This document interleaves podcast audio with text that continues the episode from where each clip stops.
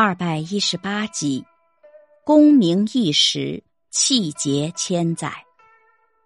原文：事业文章随身销毁，而精神万古如新；功名富贵逐世转移，而气节千载一日。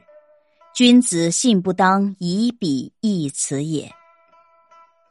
原文的意思是，一般来说。事业和文章会随着人的死亡而消失，只有伟大的精神万古不朽。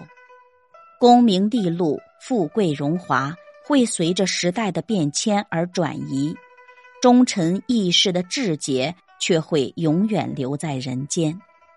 可见，一个君子绝对不可以放弃能留名青史的气节，去换取会随身销毁的东西。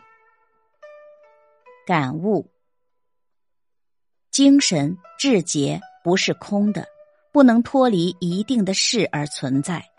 青史留名的人，其精神气节往往是在一定的事情中表现出来的。事业有大有小，有好有坏，坏人小人也可以称自己的钻营为一种事业，造福万民的伟大事业。为一种善政德政而永垂不朽。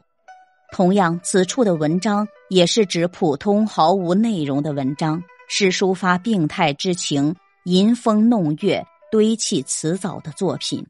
得以流传至今日的经典文史之作，几乎全靠文章薪火相传之功。